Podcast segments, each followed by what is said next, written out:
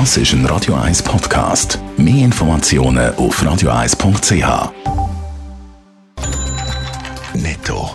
Das Radio 1 Wirtschaftsmagazin für Konsumentinnen und Konsumenten wird Ihnen präsentiert von Blaser Greinicher.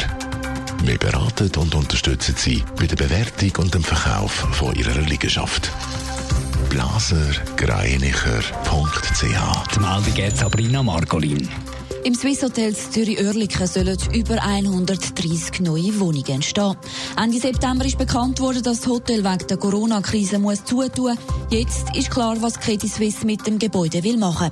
Wie es gegenüber dem Tagesanzeiger heisst, sollen bis im 12. Stock weiterhin Hotelgäste begrüßt werden. Obendran soll es 132 Wohnungen geben. Die Grossbank UBS schließt bis im März jede fünfte Filiale in der Schweiz. Das bestätigt der UBS-Schweiz-Chef Axel Lehmann gegenüber der NZZ. Betroffen sind 44 Filialen, vor allem kleine Geschäftsstellen. Die 150 betroffenen Mitarbeitenden sollen in anderen Bereichen weiter beschäftigt werden. Kündigungen soll es keine geben. Der Onlinehändler Digitec Galaxus ist im Corona-Jahr kräftig gewachsen. Laut Mitteilung beläuft sich der Umsatz 2020 auf über 1,8 Milliarden Franken.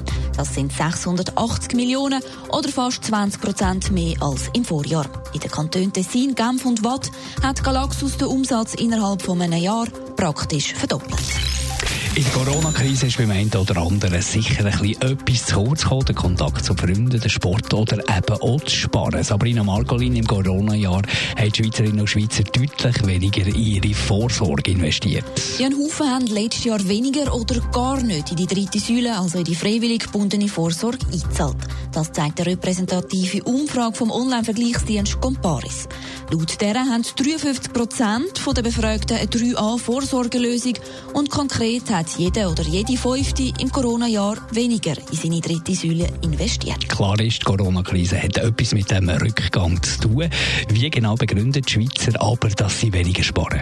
Über 40 Prozent von denen, die eben nicht so fleissig Geld auf die Seite geschaufelt haben, gehen da, dass sie ein tieferes Einkommen haben als noch im Vorjahr. Zurückzuführen ist das auf Lohnausfälle wegen Kurzarbeit oder Corona-bedingten Entlassungen. Aber knapp 20 Prozent der Befragten haben auch angegeben, dass sie wegen einer grösseren Anschaffung kein Geld mehr für die dritte Säule übrig haben. Netto. Das Radio 1 Wirtschaftsmagazin für Konsumentinnen und Konsumenten.